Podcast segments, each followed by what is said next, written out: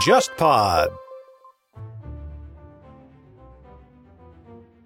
各位听众，大家好，欢迎收听这一期的《忽左忽右》，我是陈彦良。呃，今天这期节目呢，还是《忽左忽右》和《经济学人》商论的这个合作节目啊。然后我们的这个老搭档，《经济学人》商论的总编吴晨老师，给大家打个招呼吧。呃，大家好，忽左忽右的听友们好，那我都已经变成是 Roland 的老老搭档了，很荣幸啊，但是很高兴再次回到忽左忽右的现场。对我们之前聊的话题，对吧？也是一直基于《经济学人》这样一本非常有声望的这样的一个经济类的杂志，他所关注的这些话题，所以跳跃性其实非常大，对吧？我们之前聊一些呃城市，我们聊这个航运物流，对吧？包括还沙特的 MBS，对？对对对，啊，非常跳的一个年轻人啊，但是也也是体现了《经济学人》商论它的跨度，对吧？嗯这也是我们讲说我们给大家带来的。我们今天来聊一个，其实我觉得这个话题其实对你们来说应该是更擅长，嗯，呃，因为我关注到你们之前最早介绍过嘛，你们上面那几个著名的专栏，对吧？巴托比专栏、嗯熊彼特专栏，嗯好像在熊彼特专栏里面会花非常多的精力，我不知道这是不是最近十年来的一个变化，会关注硅谷，嗯，呃，科技类的这样的一个内容，对，我觉得这是过去这十年两个主要的变化，因为科技带来的变革，科技对商业产生的影响，这是经济学人不断在关注的。嗯。我们最早有一位编辑，他起草了这个专栏，然后他写了大概十年，然后在可能一六一七年的时候呢，正好换了另外一位这个专栏作家来写，他可能对硅谷更关注，他对科技项更关注。所以说，每个专栏作家虽然不署名，但是他背后其实有一个观察世界的视角。正好那个时候，硅谷也有很多新的东西发展出来。对，而且在同样的那个时间节点，可能稍微早一点啊。我记得二零一四年，当时那个 HBO 推出了一个系列的美剧，嗯，对吧？一共当时有六季，嗯，一直做到了二零一九年。硅谷哇，那当时真的是盛况空前，因为很多比如说我在硅谷的朋友们也会告诉我，嗯这些科技公司们其实很多员工对这部剧看得津津有味，因为这部剧融合了非常多的历史上的这些硅谷的各种梗。是里面最搞笑的一一个场景，应该是第二季吧，就是有一个那个创始人让他自己去打年轻人的血，硅谷换血，他就觉得说啊，我找这个年轻人啊换血之后，我就活力满满。哪知道那个年轻人，结果你筛选不当，那个年轻人其实有很多的亚健康亚健康，结果自己打了血之后有问题。就硅谷那部剧，某种意义上在讽刺硅谷，但是毕竟硅谷是不断在推进向前走的。对，而且另一个就是我们看那部剧的时候，硅谷真的是一个故事的富矿，各种各样的故事。硅谷当时那个美剧呢，有一个很经典的，几乎每一季都会被人讨论的东西，就是它片头，你可以看到硅谷的这个大企业的兴衰、明星企业的变化。可见是这个高科技时代的大富翁嘛，对对吧？不断在变。嗯其实我在讲一个硅谷的故事，因为之前就我们在聊这个美剧到底怎么去把这么多丰富的素材纳入进来。其实美剧像这这种剧，它一般有五六个人的组成的这个写作班子，嗯它每年会吸收一些新人。有一本书的这个作者，他其实就是。五十多岁，从美国的建制类的媒体出来，好像从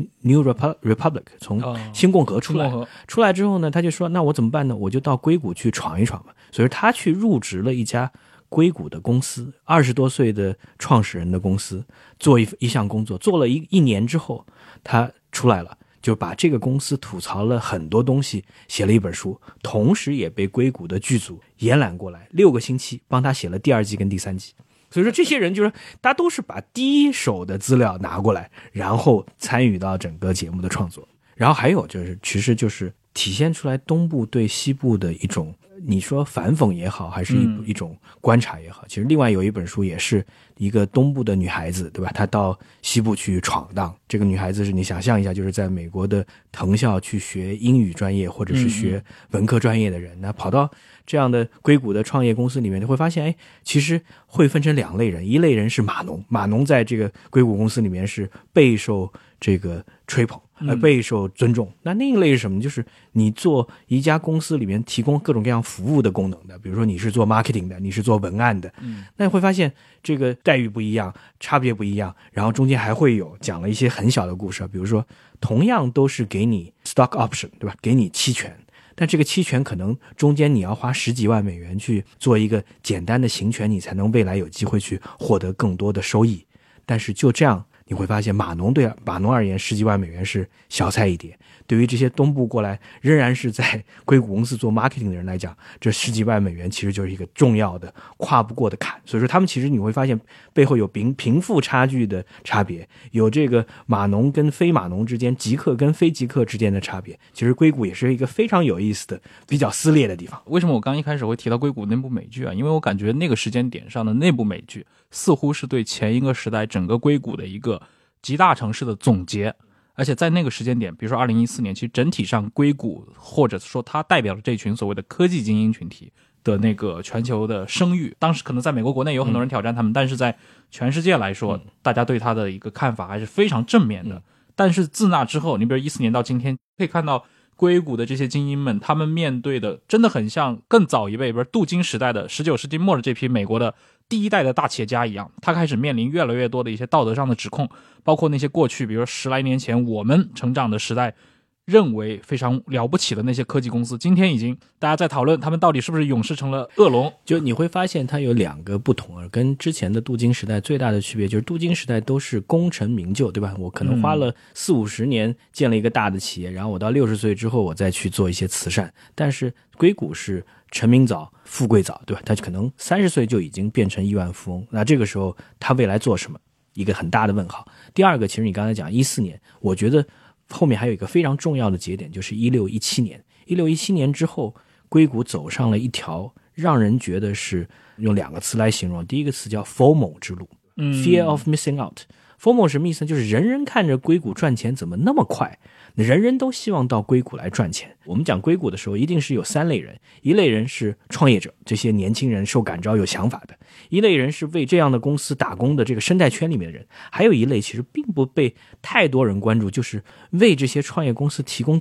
子弹、提供大量的融资的人。其实到一六一七年，硅谷的资金是越来越多了，那背后其实就会带来巨大的问题。第二个。我们讲说，硅谷在一六一七年之后，它产生的就是创新公司，是最怕的是资金没有。在硅谷是什么？很多公司被撑死，就是钱太多，导致这个公司出问题。两个非常重要的公司，一个公司叫 WeWork，一个公司叫优步，对吧？这两个公司其实，在二零二二年的两部美剧里面都特别好的把它们呈现出来，就告诉你说，哎，这两家公司虽然还没有死啊，但是在成长过程当中有一段时间是。有点被撑死的感觉，而且到撑死的结果是两家公司的创始人都被赶走了。嗯，就硅谷那个美剧还有一个很经典的镜头啊，就是也是那个科技大佬那个 Gavin Belson，对吧？就是其实我还挺喜欢那个人的。然后他中间有一个桥段是遇到了公关危机，然后有一群环保主义者去到他的那个公司门口去抗议，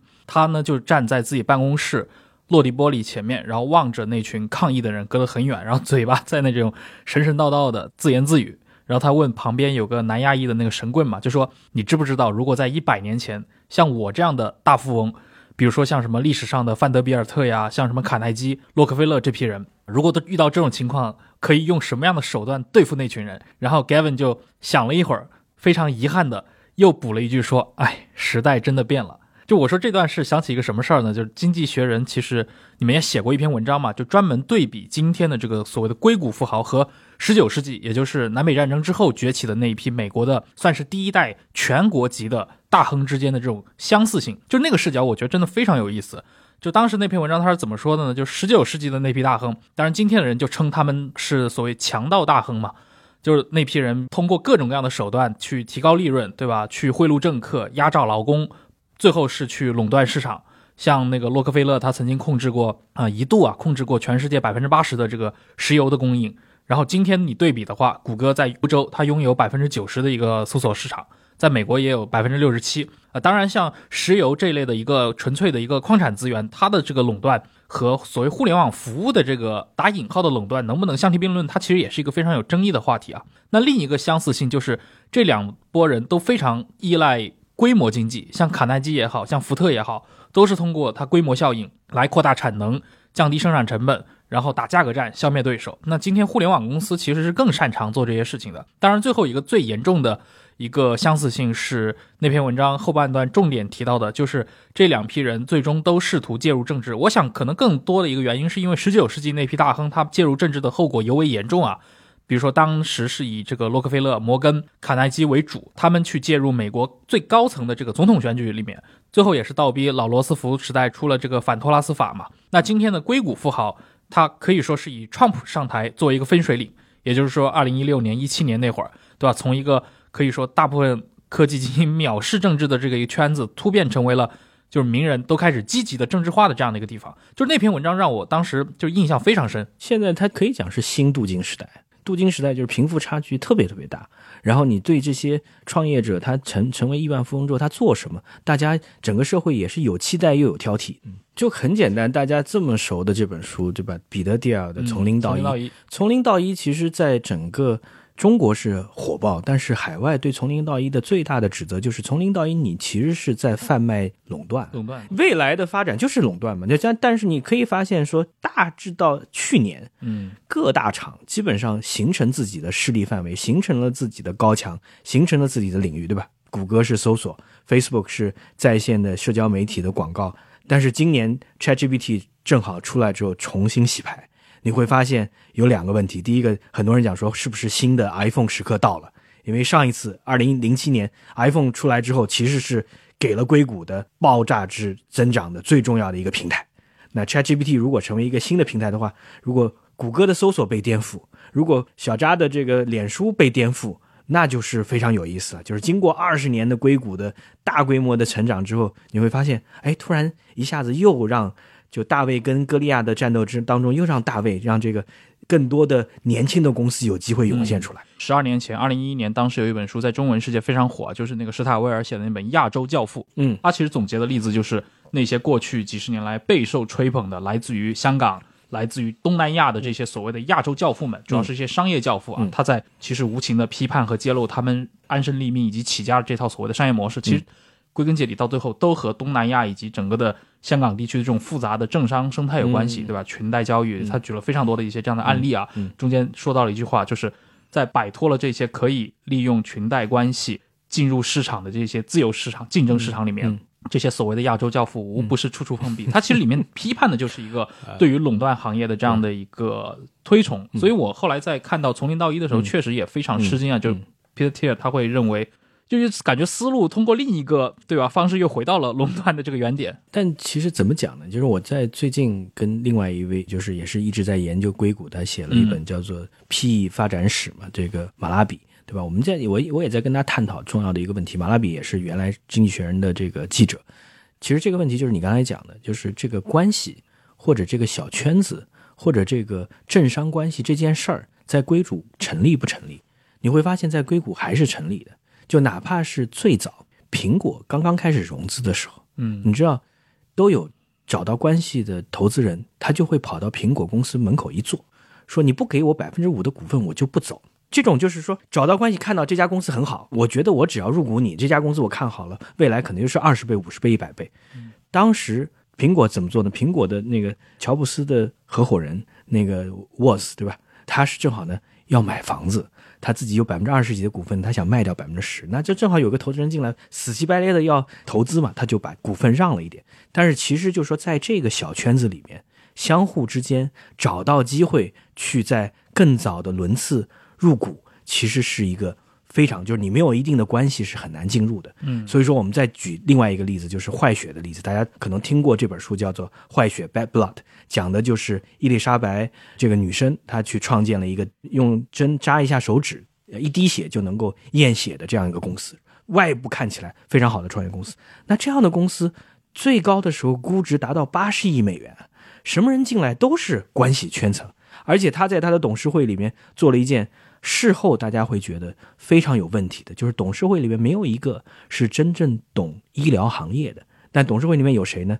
有基辛格，有当年的美国的其他的一些重要政要。因为这些人背后代表的其实是政商的势力，而这些人参与到硅谷之后，他们有发现很多公司是他们挣钱特别快的。嗯。而且接着前面说到的嘛，就是今天的人对于硅谷的很多批评越来越多，也是最早硅谷这这个地方以及它所诞生这些公司，惠普也好，英特尔也好，包括仙童也好，对吧？都是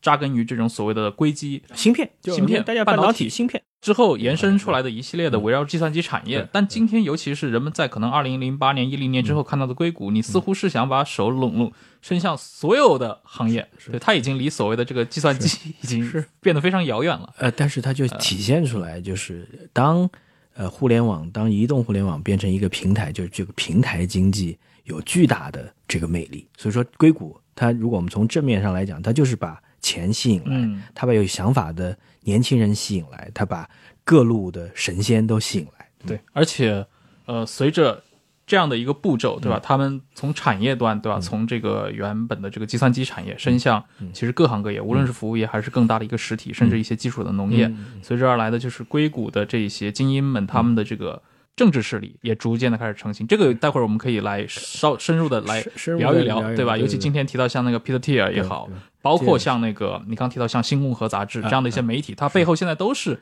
科技巨头因为新共和中间被这个 Facebook 的 Co-founder 给对对对。买下来了，买下来了，然后中间也变成很多狗血剧情，对吧？对，这个好像是很多人都在。关注的嘛，因为那几年可能更多是一种担心。到了一六年，Trump 参选之后，对吧？尤其 Peter 他成了 Trump 最知名的这样的一个科技巨头的支持者，大家突然就觉得好像，哎，传统上大家觉得可能是一些更侧重资源型的这样的一些美国的国内大亨、政治家族，像我们之前说过的，像科克兄弟，对吧？科氏企业，科克，对。对。他们可能更多的会参与一些美国的这种另类右翼的支持选举当中，但现在发现，哎，硅谷精英们也不太像过去。这个我们一会儿可以来聊一聊啊。就硅谷它这么多年发展当中，它的这个政治理念是发生过一些分流的。对你，你可以讲说，比如说我们举个最简单的例子，小扎有一年说他要走透透全美，嗯，他去一年的时间是去美国的所有的州都要去拜访。那当时背后很多人就说小扎是不是这个 Facebook 做了一段时间不太想再向前走了，想从政了？当然，这样的走透透会被很多人说讥讽。第一点讥讽就是你是一个创业型的公司，但是你走透透搞得好像安排都是鞍前马后，真正能不能深入到美国的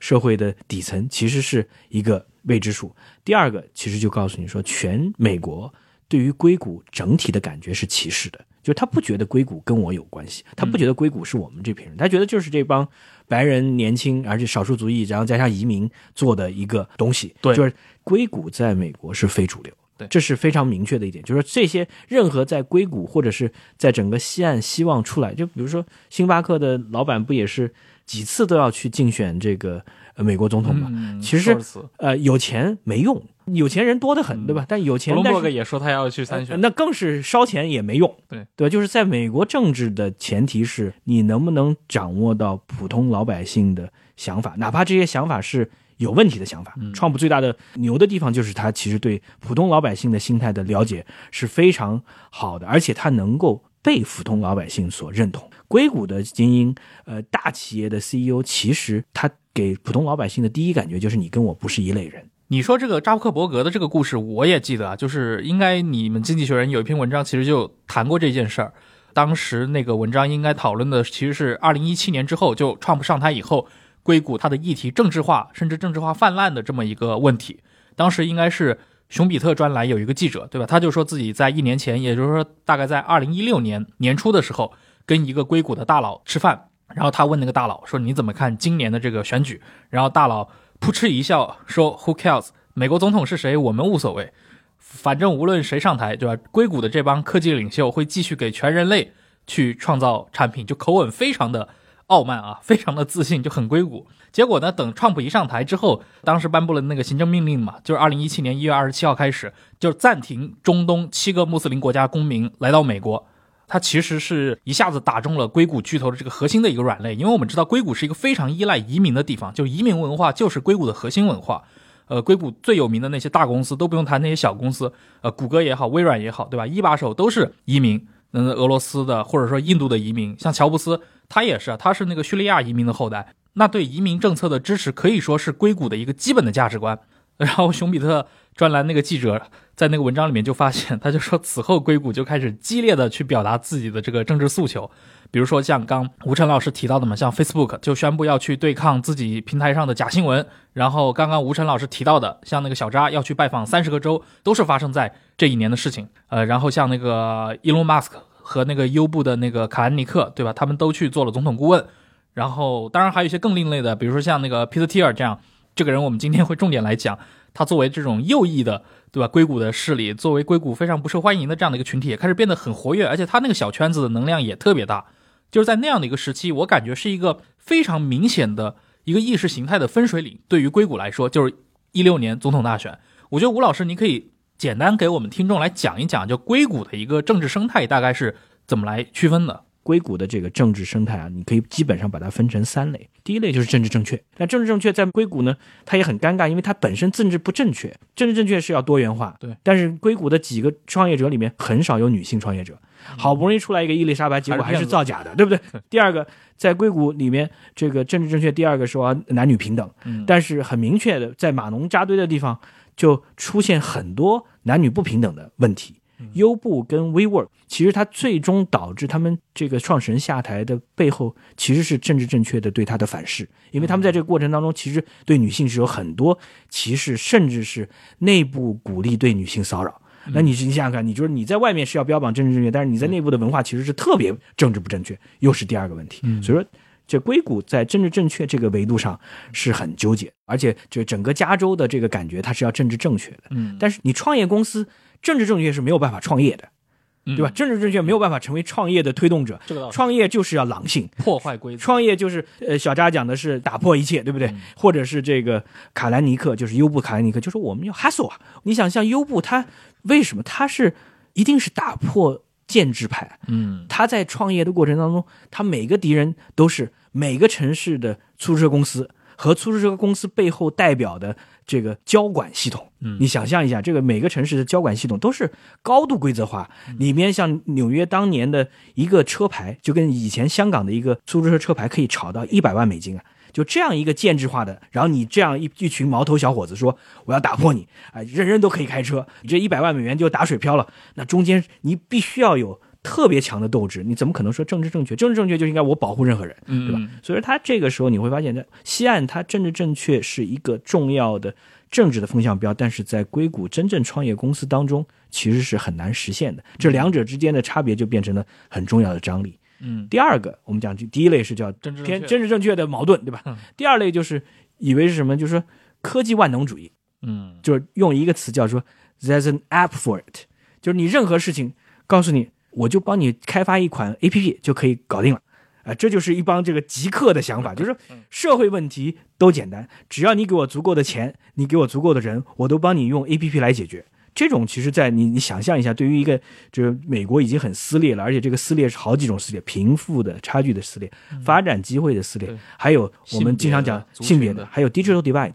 就你讲在 an app for 人家手上手机它还是不是智能手机你怎么去就鸡同鸭讲了？对对吧？但是这个科技进步主义背后，你可以看硅谷三个重要的梦想，对吧？第一个梦想是呃移民火星，移民火星什么意思？就是说再不行。地球毁灭了，我还有 option B，我还有另外一个选项，这是什么呢？安 安兰德对那个源泉，对对对，就是这样那。那你就就就逃避主义啊。第二个就是长生不老。硅谷那部美剧里边说，打年轻人的新鲜的鲜血能长生不老，包括什么脑机接口啊这些。脑机，而且现在有一个讲法，就是说，再给硅谷二十年，就可以达到一个叫做什么？叫做起飞的速度。就起飞，它就用用那个发射火箭作为一个比喻啊，就是我们发射火箭脱离地球引力是要有一个初始速度的，你必须要达那个速度，你才能脱离引力。就是再过二十年，他们觉得就能够确保一个人首先能活到一百岁以上，而且在这个一百岁之后呢，首先可以帮你换零部件。就你身上的任何的器官衰竭之后，我可以用 3D 打印或者用这个基因编辑的方式帮你产生跟你的身体完全匹配的零部件，然后再想想看，另外的可能性就是上传你的记忆或者脑机接口或者其他一些东西。就这些其实是会让这些想象一下，你是一个亿万富翁的话，如果你能长命百岁，这是人人都想要。嗯，这两个下来才是一个什么？就是在硅谷大家也会很感兴趣的人造肉。啊，人造肉过去这个这个跟前面相比的话，确实平庸了非常多。但是它也可以讲故事嘛？这个讲故事说我是为了节能减排，我是为了减少碳排放。因为呃，我们上次在盖茨的书里面讲到了嘛，牛肉加羊肉加在一起，这两项就对全球的气候变暖贡献了大概百分之十五的排放。嗯，对。哎，我记得那个就是奥特曼他自己。说过嘛，就他最关心的就两件事，一个是 AI，一个是核聚变。核聚变对啊一样嘛，就是能源、清洁能源还是他们最关注的，对吧？讲讲到呃呃 Sam Altman，正好我们就讲到 Peter Thiel，就前面讲三类啊，第一类是张力，对吧？第二类是科技万能主义者，第三类其实就是 Peter Thiel 和 Thiel 代表的一系列的，就是更少壮派的硅谷的成功的创业者。而且我觉得这些人身上都有一种很难说，你说他是这种另类哲学家的气质，还是一些神棍气质？对就是他们总会找到一些更古典主义的一些思想源泉。对，就包括除了像 Tier 以外，还有那个 YC 那个创始人，对就那个格雷厄姆，他自己写书，然后他会以东拉西扯引用非常多的一些。来自比如说中世纪，或者来自于理性时代，或者有的直接来延伸延伸至一些古罗马的这样的一些思想，给自己的一些对于技术的理解进行包装啊。我觉得这些人他代表了这个几个重要的思路。第一个，他觉得财富是手段，不是目的。嗯第二个，他们认为就是我获得财富的能力可以应该在其他领域内取得更多的成功。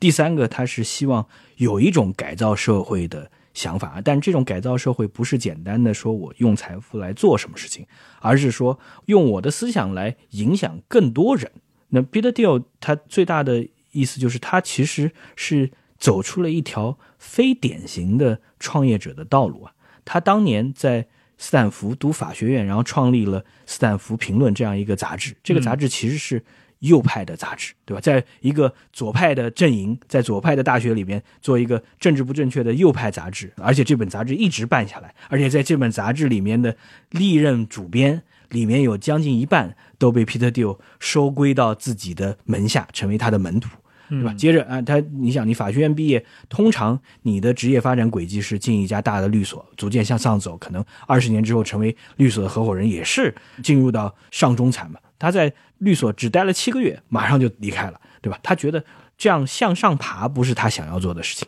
他去做创业。但是他创业跟马斯克创业是完全不一样的，他们俩之间还有一段狗血的历史，对吧？就是他们俩各自做了一个在线支付的平台，结果合并成为 PayPal 那。个 X.com，对 X.com，一个是这个 PayPal，然后合并了。合并之后呢，是让马斯克当 CEO，对吧？然后这个呃，Peter Thiel 其实是也是主要的投资人之一。马斯克出去度蜜月，度蜜月的路上，Peter Thiel 发动宫廷政变，把马斯克给废掉了，然后马斯克气死了，要飞回了。想想象一下两个人，然后后面两个人其实冰释前嫌之后呢，Peter Thiel 又讲会讲一个故事，两人经常会讲个故事，就是两个人一起开车，马斯克一百万美元买了一辆迈克拉伦的赛车，嗯，然后一起开，在沙山路上撞车撞毁了，嗯，然后撞毁，俩人还好没事儿，爬出来之后，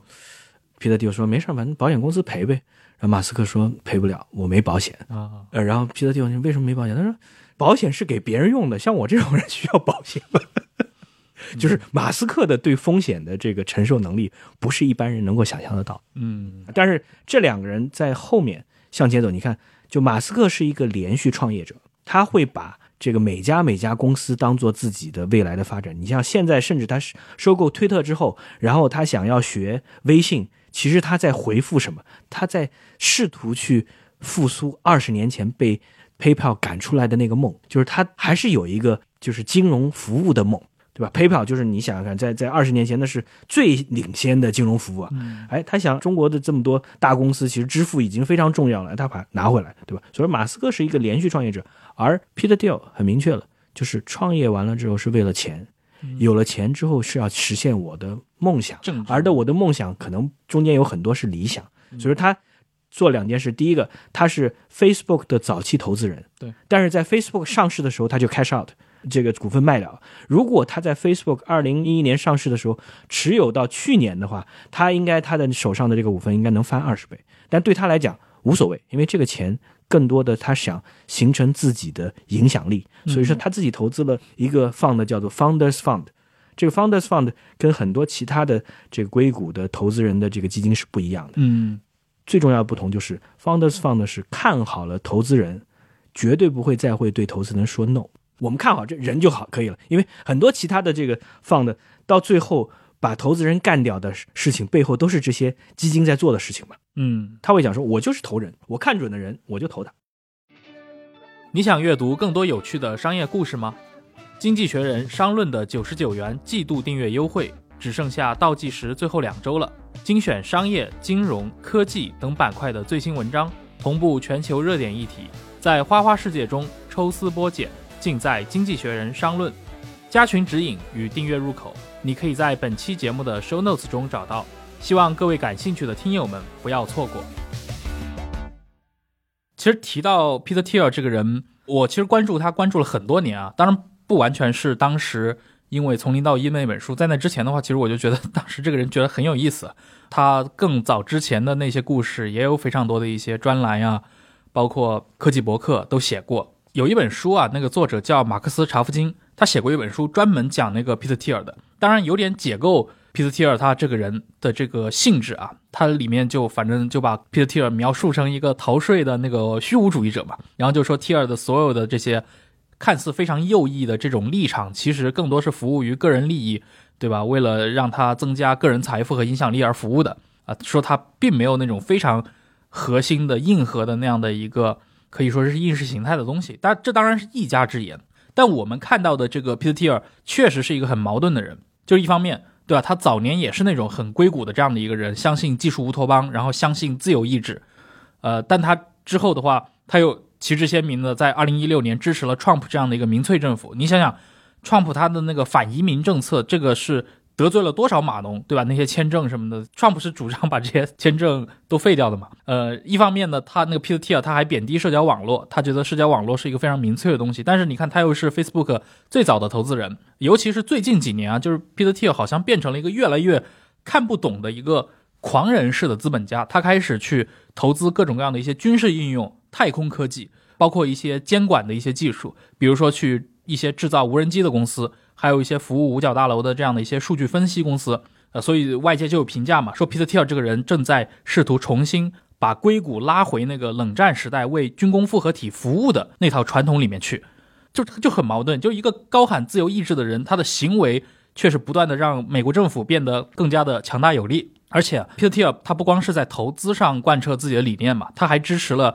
很多的一些实际的一些政治参与者，有一本书吧，《乡下人的悲歌》，那个作者万斯，他其实也是一个算是一个白人右翼的这样的一个宣传家。呃，皮特提尔和他的关系是非常好的。那蒂尔也支持万斯去竞选俄亥俄州的共和党的参议员。还有另一个是跟他当时一起写那本《从零到一》的那个布莱克马斯特斯，他去参选亚利桑那州的这个参议员。就这批小圈子，他们有一套自己完整的这套政治哲学观念，包括甚至有一些可能更加。抽象的一些想法啊，比如说他们过去也在很多地方讨论过，要不断的进行商减啊，就是我们知道那个前几年熵增这个概念很火嘛，他们是提出要商减，所以他们自称是负商主义者，负就是负数的负，负商要把商变得越来越低，然后他们觉得人类的这个理性的认知的形成是跟寿命的长短有关系的。对吧？如果我们能够延长寿命，就可以改善人类这个集体的一个认知水平。所以他们会定向去投资这种所谓的一些生物科技类的这样的一些技术创新，就很明显，他们有一套自己的政治逻辑，而且他们试图是在这个美国的政治生活中发挥更大的作用。这我觉得是 Peter Thiel 他和 Elon Musk 这种聚焦于技术本身的人非常不一样的地方。他们俩的相同之处都是他们能调动巨大的资源，嗯，来达到自己的梦想。对，但是呢。，Mask 的梦想就是，比如他投资 OpenAI，他也是一个梦想。投资 OpenAI 的最主要动力，并不是说我要造一个新的 AI，要造一个可控的 AI，对吧？就造一个这个 AI 是对人类这个有效的。所以说，他当年是讲 OpenAI 一定要是 non-profit，不能收钱的，对吧？所以说，当现在这个 OpenAI 变成一个 for-profit，最近出来批评，对，也变成是变成微软收收编了之后，他就觉得，哎，这就违反了我的初衷嘛。那我就再花钱再做一个。就是说，他们俩认定自己关注的方向是绝对不会担心去。花钱的，但是马斯克的最重要的跟蒂尔最大的不同，就是马斯克还是骨子里是个企业家，就是他觉得我在改造社会最重要的就是贯彻第一性原理，我能把事情做得更好。比如说，我们要叫叫征服火星，在火星殖民这件事儿，他作为一个企业家，就是说我要把这件事儿做成。而不是别人说，哎，我们把它当做一个我们想象的未来的目标。嗯，Peter Thiel 就完全不一样。Peter Thiel 就是说，我是其实是要更多的务虚的，包括一方面我要真正参与到政治当中去。所以说，在二零一六年 Trump 当选了之后，硅谷没有一个人站出来，没有一个人要跟 Trump 建立正式的联系。Peter Thiel 是唯一的一个是参与到整个的 Trump 在搭建自己的新班子的过程当中，Peter Thiel 是自己带了三四个漂亮的男生，经常出入呃 Trump 的那个纽约的大厦啊，川普大厦，大厦。哎，他就是他要参与到这个人事的安排啊。嗯，结果当然 Peter Thiel 并没有做得很好啊。我记得如果没记错的话，他做的最好的就是安排了一个新的美国能源署的署长，而这个能源署的署长是不是特别这个支持气候变暖的？嗯啊，就是 Peter Thiel 在这个领域里面，他跟 Musk 是完全不一样的感觉。他不，他不觉得这些是事儿，他觉得首先要把政治搞清楚。他觉得民粹当中是有重要的意义，是要值得去挖掘的。说这是他跟 Trump 是非常非常认同的。他 Peter Thiel 是骨子里是反对政治正确的。对他有那种老美国人那套价值观，就是孤立主义以及极度提倡个人意志、个人个人自由。所以说他甚至是什么样的？就是说他做两件事，大家能看到的，第一个在新西兰建地堡，对吧？嗯在建地堡，就是说当这个世界都不行，呃，乱到不行的时候，呃，就是亚洲、欧洲、对美国整个北半球都要陷入战火的时候，没有了。哎，我在新西兰这个建一个地堡，对吧？对而且是完全孤立主义的，而且是他比马斯克更现实，他觉得到到火星太远啊、在新西兰就可以了。第二个是他是什么？他是一个鼓吹什么？我们在海上建一个人造岛，嗯，而在这个人造岛上，这些任何能上岛的人都是我筛选过来的。我在人造岛上做科技乌托邦，嗯，这就是他的想法。就是他的想法是说，我希望在美国能推行我的意志，我的想法就不要大家不要再纠结在政治正确上了，我们要关注这个老百姓的问题。如果这件事儿做不成，因为他也看到了美国政治最大的问题就是英文叫 great growth，就是中文就是他撕扯太多嘛，就是想成事儿不容易，相互之间的这个拉扯跟内耗太多，那这个时候怎么办？如果是 worst case scenario，全球大战，我就回到新西兰的岛屿。如果说在大的范围内做不了，我们是不是能做人造岛？嗯，很不一样的想法。对。但是像 Peter Thiel 他这一个流派啊，嗯他这批人，嗯确实你各个挑出来都是影响力极大的。你比如刚刚说到像那个奥特曼，奥特曼对，因为最近因为那个 OpenAI 很火嘛，嗯嗯所以最近讨论他的，甚至吹捧他的都很多啊。二一年的时候，他写过一篇文章嘛，然后提过一个愿景，叫什么？他发明的叫万能的摩尔定律。嗯其实有点像这个逻辑，跟那个半导体革命的时候摩尔定律很像啊。他现在不还是讲说人工智能也是对对对对对，而且在未来几十年，他们的工作算力啊，就完全超越了人类，然后为一些人创造惊人财富，也会让另一些人失业嘛。所以他进而提出要从社会组织的层面上去改革整个的税制呀，以及进行再分配。就是你会发现，他们去探讨的这块，而且他们很容易把自己的一些想法引入一些经典的哲学讨论，包括他们这批人都在那个奥斯汀创办了一个叫什么西塞罗研究所，是是西塞罗研这个究所，这是 Stripe 那个哎公司的，对就是另外一个在线支付公司的这个创始人创始人对花钱的。古罗，他本人就是一个古罗马哲学的一个爱好者嘛。但是你看，你背后这些人都是明显的两点。嗯第一个是彻头彻尾的精英主义，对他们其实是特别想设计这个世界。嗯，这个世界是一哎，个技术说这一点，对吧？特别特别就是我要特去设计，因为这个世界太乱了。就是你看他引经据典谈到的那些什么动不动西塞罗，动不动这个自然哲学，动不动边沁的功利主义，就是最近那个 FTX 呃，那个创始人，那个那个那个班克曼弗里德嘛，轰然倒塌。他过去的那个履历好像爆出来也非常关键对，而且号称自己是个边沁主义者对，吧？结果你最后发现是一摊烂摊子的事儿，你会发现他们本身有非常傲慢的一些自信感。呃，就自信非常重要，就是他自信源于我成功了，呃，我成为亿万富翁了。然后我觉得我成为亿万富翁的这样的，就变成我是就英文叫 chosen，对吧？你我是天选之人，所以说他们会说我要把在这方面的我的影响力、我对未来的想法、我的规划更好的付诸实施。但是你会发现这样的想法，它会在小圈子里面产生很大的影响力，但是其实对于普罗大众而言，普通的美国人而言，其实这些人是很难很难覆盖到的。嗯，就因为刚为什么会聊到这个话题，其实归根结底的一个原因就是最近一两年对他们的批评，你发现这些硅谷的这些另类巨亨们啊，这些大亨们，他们在呃我们的现实生活当中扮演的这个角色存在感越来越强了，对吧？可能标志性事件就是那个 Elon Musk 他收购了那个推特，然后像刚刚提到的像那个奥特曼，他自己的这个。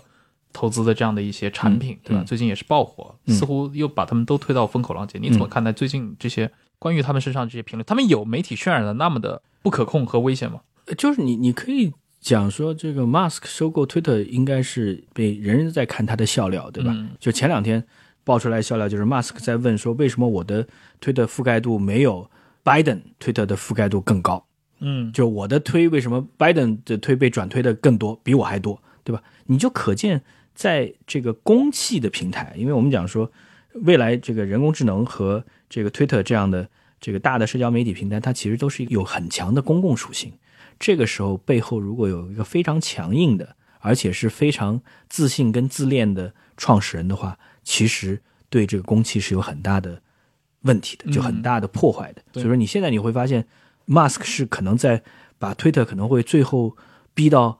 破败的这个层面上。嗯，而 OpenAI 未来的挑战，当然，我觉得 Sam Altman，我觉得他不会说给 OpenAI 带来多大的这个负面的效果。但是 OpenAI 它其实已经就是我们讲 Genie out of the box，就是你其实已经变成是一个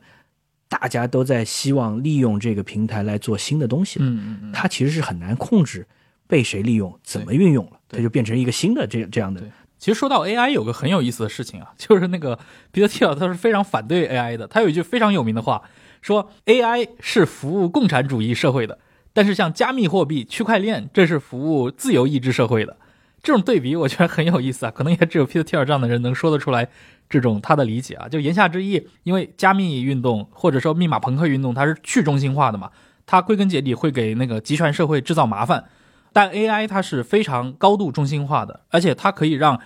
这个集权社会非常快速的获益，降低他们管理整个社会的成本。我最近其实我订阅了好几份那个英文的 newsletter 嘛，呃，包括一些科技类的，其中有一篇就真的是从这个角度，他讨论那个最近很火的那个 Chat GPT。它的这个问题，其实就是从这样的一些人工智能会给我们的社会带来的一些具体的控制隐患的角度来分析这个问题。所以我想的是，其实像 Peter Thiel 他的有一些关怀，也不纯粹是他个人的想法，他其实还是有非常深厚的一个这样一类的一个社会共鸣的群体的。去中心化是他特别希望要，就是去中心化的意义是什么？去中心化是围绕着知识精英的中心化，嗯而不是围绕着其他的被权力这个腐化的中心化。但是人工智能就不一样，人工智能它一定是中心化的，对吧？你想象一下，就是说 OpenAI 就是谁能够养得起 OpenAI，对吧？就是现在我们讲坊间说，我现在就做一个 OpenAI 的纺织品，这些人背后如果没有上十亿美元的资金去支持的话，这些人都是骗子。嗯对吧？因为你想，你你要需要多大的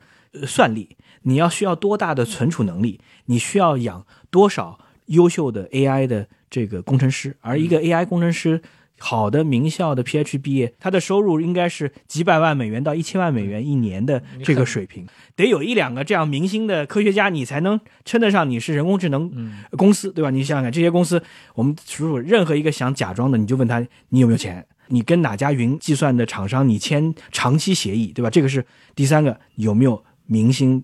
是科学家来加持？所以这些其实是告诉你，人工智能一定是非常中心化的。但是就是，但是说，哎，谁能哪个巨头或者哪一个几个巨头合在一起，它能够挑战当今的巨头，它也是一个大的戏。嗯，华盛顿大学有个历史学家嘛，叫那个玛格丽特·奥马拉，他就提出过一个其实很有意思的观点，就当然这个也经常被人拿来对比，就是西雅图和硅谷。嗯，它主要是从起源的角度，就是这两个地区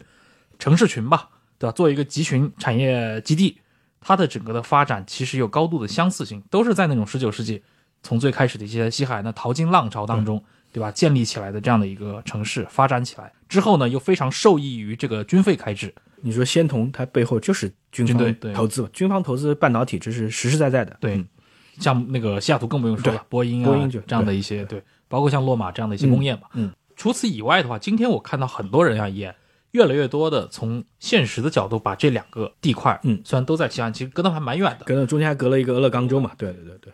已经把它们联系起来，甚至我看到有一些提法认为，今天的西雅图已经成为了被硅谷的某种产业补充。嗯因为我看到说有很多人是住在西雅图，然后来硅谷上班，嗯嗯这听起来有点像那个住在上海，然后去杭州上班。去深圳上班，深圳上班呃这个距离是这个距离，对，举杭州例子例子是因为阿里巴巴真的有那个幸福大巴嘛？是是是是。对，所以我觉得这其实很有意思啊，是个对比。对，我觉得就说，呃，首先硅谷它扎堆的是多类人，对吧？就是硅谷扎堆不只是企业的扎堆，最重要的硅谷是投资人的扎堆。就这是跟就是说它的叫沙山路，这个是硅谷的嗯对风景，就是这个是其他替代不了的。你可以讲说，在其他的集群里面，说斯坦福大学是不是扮演一个重要角色？斯坦福大学被认为是发财大学，但是嗯，东边的这个好的学校比西边要更多啊。硅谷，我觉得它之所以成为硅谷，除了有不少的高科技企业、大量的码农之外，其实大量的这个投资人和原先的创业者转身成为投资人的这个生态群，这是硅谷的特点。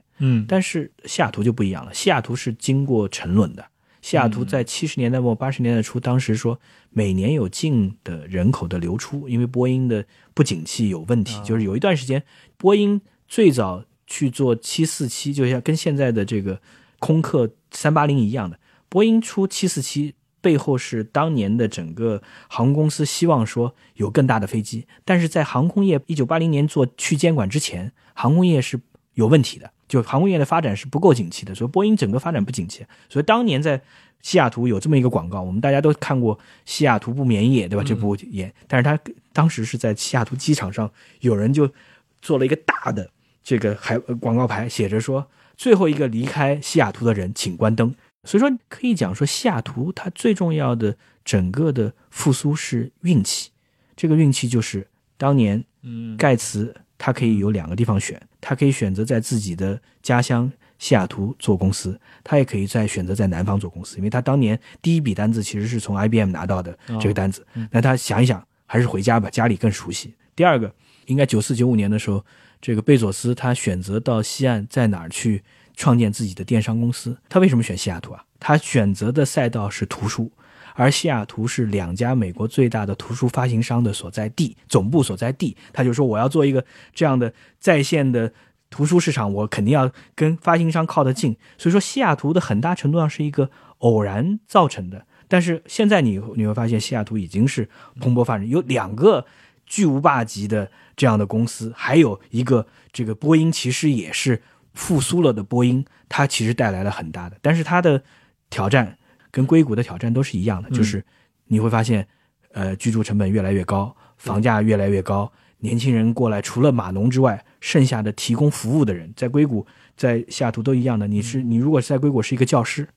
是一个消防员，嗯，是一个清洁工，是一个提供服务的，是一个 waiter，那很不幸，就是说你要可能每天要开车四个小时，因为你要住在两个小时以外的地方，你才能付得起成本。在三年以前。亚马逊不是高调说我要做第二总部吗？他为什么要选第二总？嗯，因为他就跟当地的西雅图的市政府没有谈拢嘛。他希望西雅图给他更多的土地。西雅图本身的市政和贫富差距和建更多的这我们英文叫 affordable housing，中文叫应该叫廉租房，这些压力很大。然后呃，亚马逊没有给他提供足够的支持。亚马逊干脆说啊，你不行，我就再选一个地方。对吧？所以说，其实这些大公司，我们讲说，它给当地的确带来了巨大的经济发展的机会。但是，在你如如果是当地一个普通人的话，除非你很早就买了房，不然的话，在这些地方已经都变得是太贵了。嗯，还有一个就是那个云服务，它其实对拉动西雅图和硅谷的关系也有非常关键的作用吧。就是很多硅谷的这些创业公司，它用的都是亚马逊啊或者微软的云服务，对吧？AWS 这种，尤其过去这个。三年的疫情里面，很多企业就开始重新去思考，呃，就是这个办公室和我们这个企业的数据存放之间的这种地理关系。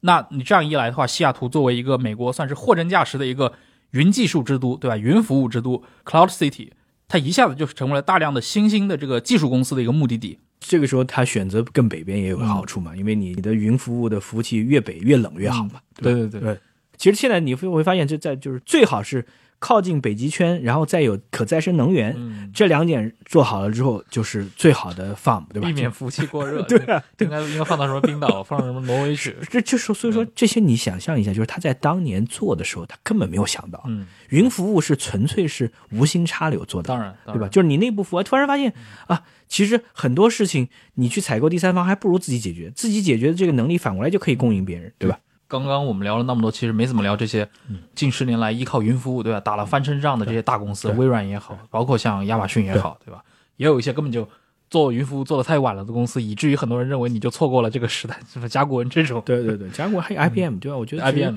最值得去聊的就是像 IBM 这样的公司，就是它就是总觉得在这个过程当中赶不上趟，对吧？那赶不上趟，就是说你 IBM 当年在呃两千年的时候，很多人都觉得 IBM 是已经。转型过来了，对吧？我把我的 PC 业务整个卖给联想了，我就专注于服务于这个企业客户了，服务商，对吧？嗯。但是你会发现什么呢？就是当你专注于服务企业客户的时候，其实是 B to C 在爆发式的发展。对吧？就是你想你在想是服务企业客户，你就看不上云，而这个亚马逊它的基因就是我是服务，首先服务大众，然后接着我来引入小商户，对吧？那我这上面的小商户它能不能更好的处理数字化转型？那这些东西背后都是要有一个云服务的平台，即插即用的，所以它的基因就非常明确。微软也是很明确，就是微软想到的是说，我的最重要的能力是办公室的能力，办公的能力。办公是所有人都需要的。那我当办公从一个预装式的变成是一个即插即用的服务的时候，我需要什么东西来支撑？而且这个办公室短期是不能够被替代的。所以它的这个逻辑是很清楚的。IBM 最大的问题就是它 miss 掉了，它错过了这个重要的 To C 的大潮。嗯，除了 IBM，我觉得像甲骨文这个公司也特别值得一提啊。我印象中，就是你们经济学人讨论这个甲骨文，或者讨论他们那个老板那个 Larry Ellison。肯定不止一次，就甲骨文这个老板他已经快八十岁了。就当年 Ellison 也是硅谷最著名的，算你说是科技狂人也好，你说是狂人富豪也好，就有点像今天的那个马斯克的那种印象啊。他是一个更古早的马斯克，就当时有很多书写他，包括很多文章写他，他的故事很吸引人嘛，因为是个非常有个性的老板。当然也有很多人他说他是一个烂人，巴拉巴拉之类的。但硅谷本身就是一个盛产烂人的地方。但其实我觉得有一个点。很好玩，就是那个，就是甲骨文这个公司其实非常不硅谷，就是它的风格。虽然这家公司可能一九七七年就成立了，但你看这么多年来，它其实也没有搞过什么特别牛逼的那种开创式的科技发明或者科技创新。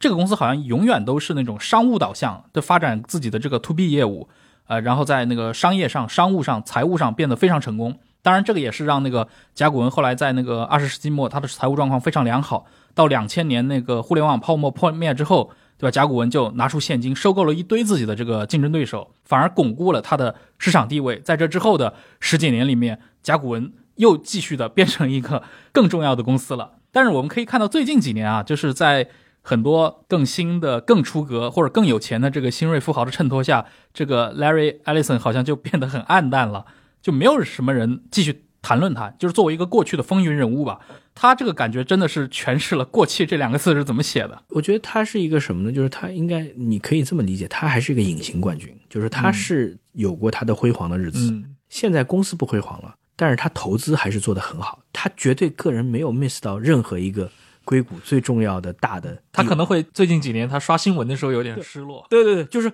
他本身不在聚光灯下，但是钱一定没少。那当然，这个是非常就是他是。你可以想象，就是他是这些人的某些时候是有知遇之恩的，某些时候是他们的种子基金的最早的供应者。所以说，他其实个人的财富是在不断的成长。但是，甲骨文作为一个公司，它在这个大潮过程当中，其实面临挑战。比如说最简单的，它的孵化的一家企业。就是从他自己自身走出来的，他自己培养的一个老兵，对吧？做了 Salesforce，嗯，那 Salesforce 就是比甲骨文要性感的多，对吧？因为是云端的，提供这个从 CRM 开始，对吧？从企业关系管理开始，提供一系列数字服务的。所以说，从这个角度来讲，在美国，我觉得不用担心一家公司，因为一家公司等到创始人离开之后，创始人或者。就走了或者死去之后，这家公司就是一家上市公司。这家上市公司起起伏伏，你要苹果当年也快死了，对吧？你说八十年代那么火，到九十年代就快死了。在美国来讲，如果没有乔布斯重新复兴的话，没有人会觉得苹果有多可惜。但是乔布斯如果在这个过程当中没有成为亿万富翁，可能就没机会了，对吧？就 Larry 其实他是在这个过程当中，他对整个硅谷的生态是非常清晰的，但是。甲骨文作为一个巨无霸的企业，它要转型跟得上这个变化，和我作为一个核心的创始人，我去抓住这些小的机会，而且很多小的机会，其实未来都是变成就是亿万富翁的机会啊。艾利森自己应该是一四年卸任的这个 CEO，对，到现在也快十年了。对，但是看起来甲骨文就 Oracle 这个公司的话，现在还是有一个，嗯，就过去曾经是跟我们刚刚说到的一些传统大企业。比肩的这样，但好，现在也随着新一代的这些强人的崛起，被讨论的次数也下来了。但还是就是说，我们讲说，呃，媒体自然是对 to C 更关注嘛，因为 to C 老百姓能够认同，to B 的这个公司到底怎么样？我觉得还是要，就是它不被关注，并不代表它已经很差。但是呢，就是说，在为企业提供服务的过程当中，无论是数据库的服务，还是 ERP 的服务，还是其他的服务，其实。早期是通过装系统、装授权这样整体化的这种模式，现在更多是通过云端、通过插件、通过开放式的模式。我觉得这个巨大的转变，而且这个转变现在又会有一个新的一轮的洗牌，就是当大数据和大的模型和大的人工智能结合起来，它给企业带来什么？这个时候，如果你没有人工智能的基因，可能你的挑战就更大了。嗯。嗯，呃，刚我们也聊到了那个像西雅图啊跟硅谷嗯。这样的一些地域性的区别啊，因为这个涉及到一个很经典的话题，嗯。就是硅谷的优势以及硅谷未来它是否还能把握整个的全球科技行业的一个嗯。龙头地位。嗯。最近十年来，我看《经济学人》也写过很多，对吧？对对对。就是各路的一些挑战者，我觉得这是个很很有意思的以话题。色列、柏林、柏林，北京，对或者是说我们的深圳，对吧？这些或者说美国的东部，对吧？或者是伦敦，包括在硅谷过去有一些经典的一些创投公司，也把自己的一些总部啊搬离掉了嘛。嗯嗯对，因为现在是一个在云的时代，嗯一个移动互联网的时代。对这种什么，我要当面见一下，开个车，对吧？嗯去你刚刚说的什么沙山路见一下你，对，现在越来越觉得也没有那么的重要。这个在影响硅谷的地位吗？我觉得可能呃我们还是在这个其中吧，因为过去这两年的这个疫情肯定是对整个的建立网络和拓展网络的这个关系模式会带来一定改变。但是随着疫情的回复，我相信面对面的沟通和这个呃在沙山路去拜码头，或者是到很多地方找到这个创始人扎堆的地方很重要。就我觉得在举个最简单的例子，这个如果对 Instagram 感兴趣的话，Instagram 的创始人他就是在二零一零年的某一天，在硅谷的一个酒吧，在酒吧里面做这个 presentation 的人是谁呢？是优步的创始人卡南尼克。他当时在这个酒吧里面就在讲一个我自己想要去做共享的一个概念。Instagram 创始人也是个码农，在外面一半听着，一半在编码，然后旁边就有一个很小的投资人过来听听这个，然后快，哎，你对他没兴趣，那你一定有什么项目？那你在做什么？然后完了之后聊了半天，五十万美元的这个投资就拿到了，就是这个生态是非常重要的。就是说我们集聚效应嘛，就就几句，就是你想看，就是然后然后这个 Instagram 创始人他在斯坦福这个呃读书，他到 Twitter 去做实习生，当时就跟着 Twitter 当年的 Dorsey 一起。Dorsey 是二十七岁，他二十五岁，那这又是关联，对吧？他在斯坦福大学里面看到的是小扎拿个牌子举牌子说：“我 Facebook 要招人。”那个时候 Facebook 没有人知道，小扎自己还得在斯坦福大学里面举牌子招人。就这些生态，其实想要简单的复制不容易的，就这就是原生态，对吧？就我讲我讲说，硅谷它的投资人有想法的年轻人扎堆，再加上可能已经形成的这个创始人，他成功了，他要下一步做什么，他都会给这个地方有集聚效应。其他的地方都在学，那其他地方学的过程当中，他其实都只能说找到自己的特质，而不可能复制整个硅谷全部的因素。嗯，对吧？我觉得这个就是你说深圳，那深圳就是我们经济学人很早就提出来，它叫做硅谷，它是硅的三角洲。那硅的三角洲是什么呢？就是说，呃，硅谷是软件，深圳是硬件，对吧？就所有你有想法，最后要落实到成为一个产品的时候，嗯，深圳可能是供应链跟这个产品的工程师最扎堆的地方，那你就把这点去加强，对吧？以色列非常明确的就是它的文化，它的军队，这个年轻人每个人都要服役，在军队当中被精英筛选出来的这群人，有想法又又有特定文化基因的人，它是一个新的 idea 产生的地方，但是这个地方想要规模化，想要在其他的市场上发展，一定要被嫁接。就是当年嫁接最多的是美国，在有一段时间也希望再到中国来嫁接，对吧？柏林是一个相对来讲成本最低的，然后其实极具年轻人的地方，而伦敦非常明确的 DeepMind 奠定了伦敦作为这个硅谷之外的重要的人工智能基地。那这个其实就是你会你会发现，它背后要么是一个就某个因素带来的集聚效应，要么是某家企业成功之后带来的这种引领的效应。包括像班加罗尔也是，对，不然你说印度它毕竟这个高端人力资源外包这件事儿，印度还是有口碑的。嗯，对，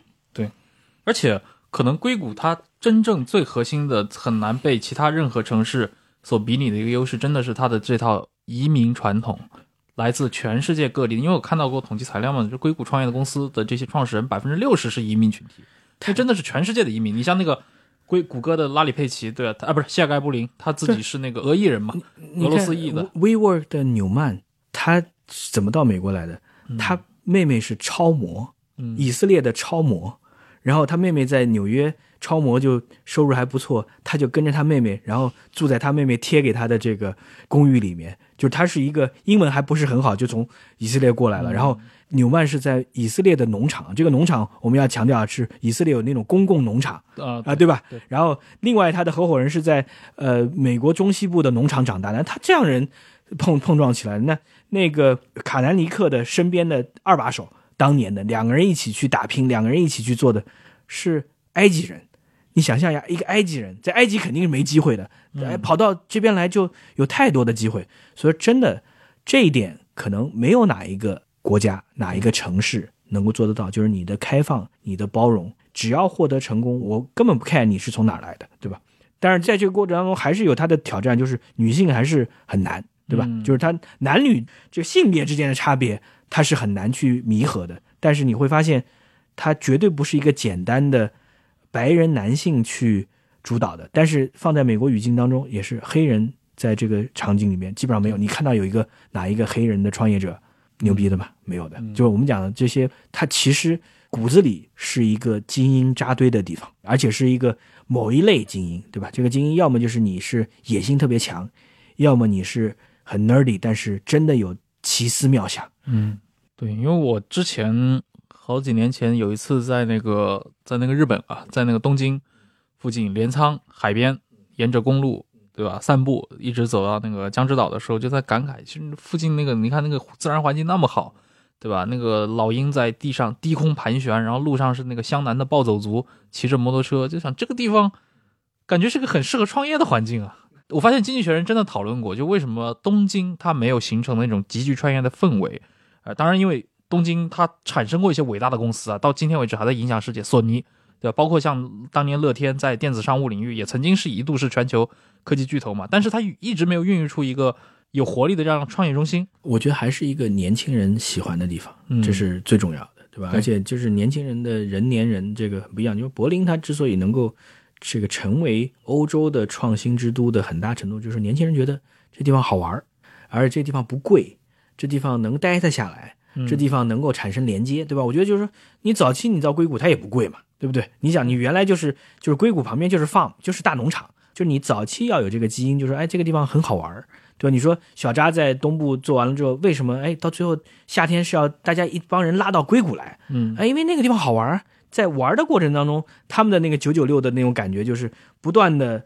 这个游戏，不断的创业，不断的有想法。然后当你有稍微一点想法，你哪怕是一个十八九岁的小孩子，自然有投资人为你花钱嗯啊。这个你想看，你在很多其他文化，你在日本文化里面，你会有一个二十岁的小孩子跑到哪家公司说，就是孙正义面前，他可能也，你有阶层文化的时候，他不会那么容易而。且日本主导它的商业核心的是那种所谓的叫什么金联会这套体系嘛，财团、商团为主导的。而且另一个就是日本，它对于外来人，它是一个，尤其对于可能对于东亚人还好一点啊，对于西方的外来人，其实是一个极度难以融入的一个社会。好像我看到有排名嘛，就是日本人的这个英语水平在全球排名是第五十三位，然后能说一口流利英语的人不到日本人口的百分之八。嗯这样的一个环境下，其实是你没法像硅谷那样做到，我容纳全世界的人用同一种语言在这边。但某种意义上，你就说日本需要硅谷吗？我觉得这个就是一个问题，对吧？就是就是，其实它有它另一套的经，就是我们讲说东亚的经营模式是教育产生的定义，对吧？嗯就是美国硅谷的经营模式是闯荡产生的经营，对吧？就是经营不问出处的，就是大学没读完，在自己家的这个呃车库里面创业，他其实就告诉你说，按部就班做事情，也许就做不成特别大的事儿了。嗯，当然，你说这是不是一个讲故事？是不是说把这些偶然的成功经历背后给他涂抹一些东西？但是你不能否认啊，这么多人就是他没有完成所谓正常的精英的高等教育，结果他能够，或者说他没有按照精英通常的养成道路，比如说，呃，第二他没有去做一个律师，再到律所就工作了七个月就离开了，对吧？如果他在律所待下来，这个世界真的很可惜，因为美国绝对不缺有钱的律师，对吧？但是美国绝对会觉得蒂尔这样的一个人是很厉害的，而且蒂尔也是他父亲是德国人啊，他也是一个半个移民啊，嗯，对吧？？这些人就是你很难想象，但但是他非常符合这个熊彼特的分析，就是移民天生爱冒险，冒险家的乐园，但是这个冒险家在硅谷和在华尔街最大的不同就是硅谷这样的冒险其实不是说大家去做 speculation 做这个炒作，而更多的是真正是你在某个领域有特别强的能力。嗯，哎，最后我们可以来谈谈硅谷它可能现在面临的一些根子上的一些挑战吧，社会问题，社会问题。硅谷社会问题就最基本的一点就是美国有这样 zoning 的条件，对吧？就是 zoning 就是它限制在，尤其是像三藩市、在旧金山或者在硅谷去建更多的住房，尤其是它不会让你去建公寓楼。它很多的分区的这个管制就是你只能建独栋屋或者联排屋。那对于这些地方来讲，就是房地产的供求产生问题。第二个，你能感觉到就是很久以前去了一次，就是现在不知道什么样。当时讲说帕拉阿托，你记得吧？就是苹果和这些公司都在的东帕拉奥托跟西帕拉奥托是两个完全不一样的地方。嗯，就是西帕拉奥托是正常的富人区，就是小扎的房子，千万美元的房子；东帕拉奥托是一个很穷、犯罪率比较高，然后有很多社会问题的地方。隔了一条街，大家都不愿意去的。嗯，就这些，其实就是告诉你说，哪怕是一个精英扎堆的地方，我也没有办法解决贫富差距的问题，我也没有办法解决当地从事体力劳动、从事服务业的人提升他们整体的收入水平，我也不能够解决这些外来人挤占了当地人的利益，我也不能解决当地已经有既有利益，对吧？就是说你你这些已经有独栋屋的房价不断涨的人，你绝对不希望说旁边啪建一栋高的这个住宅楼，对吧？嗯，那你想，就是在中国人看起来说，你这么多码农来，然后每年来那么多人，你就在苹果你这么大的这个园区，为什么不在园区旁边就建高档的这个呃、员工员工的宿舍？不要员工宿舍，建高档的小区不就好了嘛？嗯你让中国解决方案，你每天还要从旧金山还要开大巴过来，然后走幺零幺公路的时候，这大巴一趟就两个小时，然后你没办法，你需要这些员工有创作力，这大巴上做的设施再好点，位置再好一点，WiFi 有，对吧？你想想，你要中国解决方案就是你在旁边建嘛，但是在美国，你会发现这些问题就特别难解决，你会导致我上次去旧金山，你就很明确，你在那个海港区。露宿街头人就在那儿。我们早晨八点多钟，你露宿街头人，我去上洗手间，那个人就进来直接刷牙洗脸，可见他晚上就是睡在外面的。就是你很难想象一个全世界最牛的，平均每平方公里有钱人最多的地方，也是一个平均每平方公里露宿街头人最多的地方啊，这种差距是非常大的。第二个还是我们回到最早讲的这个政治正确的问题，对吧？就是说，他是不是会变得小圈子的集群化越来越厉害？就是这这个圈子他们相互之间的这个利益捆绑，而让外人很难参与进来。就是创业者可能能进来，但是真正这个钱，是不是你很很想参与到这样？其实，在整个过去这二十年，你能看得到的，就是原先的硅谷的这些投资人，沙山路上的投资人，完了之后，其实已经有很多其他投资人要进来了，因为他觉得这个地方是要挣钱的大的地方，这样是不是未来会有问题？我觉得他还是有一系列的挑战。嗯嗯，是，行啊。关于硅谷，其实有因为话题非常多，而且传统上其实中国人对硅谷的兴趣一直一直都很高嘛。嗯过去三十年以来，对吧？如果像过去听雷军老板他说那个当年硅谷之火嗯影响他的时代，那到今天真的已经是三十几年了，嗯对吧？关于硅谷的故事其实写了太多，所以我们今天主要就聊聊，比如说《经济学人》这边，对吧？从你们的这个立场和你们的这个视角出发，可能看到的硅谷或者是关注到的硅谷它的一个向度，其实有非常多的一些议题。硅谷的这些奇特的人们，这些不同类型的，在其他的全世界其他地方好像很难遇到嗯这样的一群人，对吧？而且他们有各种各样的一些想法，甚至你不能说是妄想，或者说一些阴谋论式的想象，嗯对吧？嗯他们到底在试图干嘛？每个人都有自己的理念，有自己的主张，甚至都在付诸实施，对吧？而且今天他们好像干的事情也越来越大，真正的碰撞到我们的生活了，对吧？就是做这么一期节目，简单聊一聊。对，我觉得特别重要的就是硅谷是一个全球精英扎堆的地方，是一个现在可以媲美华尔街的资金扎堆的地方，嗯也是一个经济学人之所以关注，因为经济学人不只是关注创新创业本身，嗯也更关注两个重要的问题，就是就是科技对商业带来的改变。我相信现在当 OpenAI 很火的时候，新一轮的科技改变商业一定已经在开始了。第二个是这样的科技带来的创业产生的贫富差距、产生的精英跟普通大众之间的矛盾怎么解决？这也是，就是说我们不只是关关注说，只是关注精英的生活，而又更关注说这样一个生态，它会带来哪些你意想不到的其他的后果。我觉得这也是经经济学人它的全景式的关注的特点。所以说，还是鼓励大家可以对经济学人的这个议题啊，呃，有更多的这个关注。你刚刚说这两个扎堆，我突然就想起了第三个，它也是大量的经济学家扎堆的地方。啊，当然了，对，通未来硅谷来研究一些新兴的这些经济现象。这个其实是什么？就是说，硅谷的一个新的，就是美国是盛产经济学的 PhD 的，但是经济学的 PhD 想要找到好的，如果投行这样的工作呢，已经没有那么多机会了。那这个时候呢，科技到科技公司做微观经济学家，对，就是科技公司有大量的私有的数据，然后他们也希望说帮助数据建模，然后帮助大家更好的对未来做认知，所以这些人反而有很大的机会。打工挣钱的同时还能发论文，对啊，其实现在有好几家公司都有自己的首席经济学家，